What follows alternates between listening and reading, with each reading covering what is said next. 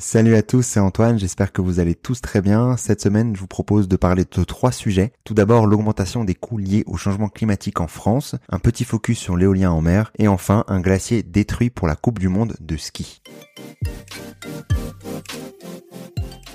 On commence tout d'abord par une nouvelle étude du CCR, la Caisse centrale de réassurance, qui pointe l'augmentation des coûts liés au changement climatique en France.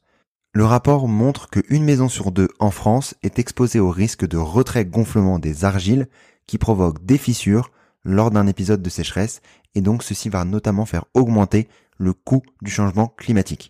Petit rappel d'abord sur le retrait-gonflement. Qu'est-ce que c'est concrètement? L'argile qui est présente dans le sol a une fâcheuse tendance à se modifier en fonction des variations d'eau du terrain. En période de sécheresse, le sol se tasse de façon irrégulière à l'inverse, lorsque la pluie revient et lorsqu'on a un peu plus d'humidité, cette terre argileuse se met à gonfler. C'est ce qu'on appelle le phénomène de retrait-gonflement. Et ceci a donc un impact sur les maisons en provoquant notamment des fissures. Le rapport a analysé trois types de phénomènes.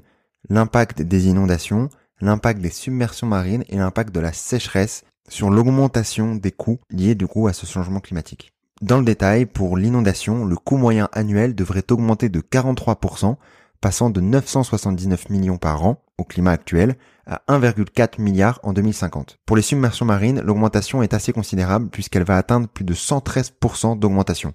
On passerait donc de 68 millions en moyenne à 145 millions en 2050. Enfin, pour la sécheresse, le coût moyen annuel devrait augmenter de 59%, passant de 726 millions dans le climat actuel à plus de 1,2 milliard d'euros dans le climat en 2050. Mais ceci, c'est uniquement dans un scénario d'un réchauffement à plus de 2 degrés par rapport à l'ère pré-industrielle.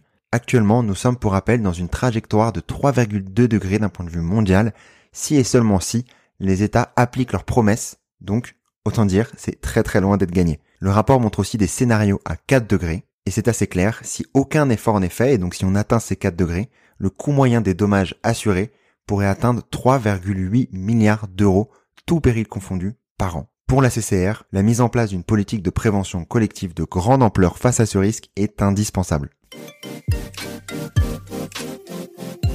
On enchaîne donc par un petit focus sur l'éolien en mer, notamment grâce à cette nouvelle qui nous vient du Royaume-Uni, à savoir que la première turbine achevée dans le cadre d'un projet visant à construire le plus grand parc éolien offshore du monde, en mer du Nord, a commencé à alimenter les foyers et les entreprises britanniques. Ce projet, qui est donc le plus grand parc éolien offshore au monde, produira 3,6 gigawattheures d'électricité, soit suffisamment pour 6 millions de foyers lorsqu'il sera achevé en 2026. Le Royaume-Uni a un potentiel énorme sur cette technologie. Le mois dernier, le gouvernement avait prévu notamment un appel d'offres qui n'a malheureusement pas abouti car le prix proposé par le gouvernement était trop bas par rapport au réel prix du marché. Les entreprises avaient notamment averti les ministres à plusieurs reprises que le prix des enchères était trop bas pour que le parc éolien offshore puisse y participer, notamment car les coûts du secteur avaient grimpé d'environ 40% en raison de l'inflation dans les chaînes d'approvisionnement. Ce projet, qui malheureusement n'aura pas lieu, aurait pu ajouter jusqu'à 5 gigawatts d'énergie éolienne offshore, soit suffisamment pour 8 millions de foyers. La France, elle aussi, a un potentiel énorme de développement sur cette énergie. C'est le deuxième plus important potentiel de développement en Europe. Selon les dernières études et projections, pour la France, cela se traduit par un potentiel énergétique de 40 gigawatts à 62 gigawatts de capacité de production. L'objectif en France est d'atteindre une capacité installée d'éolien en mer, posé et flottant, de 2,4 gigawatts en 2023 et environ 5 gigawatts en 2028. L'objectif pour la France est d'atteindre 40 gigawatts pour l'éolien en mer, sachant que actuellement en France, nous sommes aux alentours de 61 gigawatts pour le parc nucléaire. Enfin, on termine par un sport qui a décidé de rester un peu dans le monde d'avant, à savoir le ski. En Suisse, un glacier est détruit pour la Coupe du monde de ski alpin. Ce glacier, c'est le glacier Théodule dans les Alpes valaisannes. Il est en cours d'aménagement et doit en partie être transformé en piste de ski en vue donc de la Coupe du monde de ski alpin.